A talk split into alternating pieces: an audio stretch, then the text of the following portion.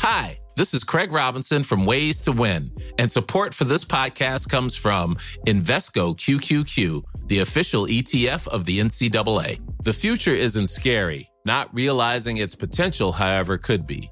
Just like on the recruiting trail, I've seen potential come in many forms as a coach. Learn more at Invesco.com slash QQQ. Let's rethink possibility. Invesco Distributors, Inc.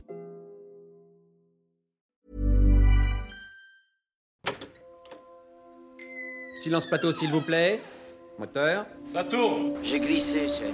Tu sais, quand les types de 130 kilos disent certaines choses, ceux de 60 kilos les écoutent. Avoue tout de même que je suis la reine des pommes. Eh non, mais non. Je me présente, Fares Messaoud, premier assistant caméra, premier assistant à la prise de vue. Mon métier principal consiste à faire la mise au point, ce qu'on appelle faire la mise au point sur une prise de vue cinéma. Ça peut paraître flou pour certaines personnes, mais euh, sur, des, sur des caméras euh, type euh, caméra cinéma, ça ne se fait pas automatiquement et c'est le rôle de l'assistant de le faire manuellement via l'objectif qui est sur la caméra et du coup via ce qu'on veut, ce qu'on veut faire paraître ou ne pas apparaître sur la sur l'image en termes de profondeur de champ et donc de mise au point.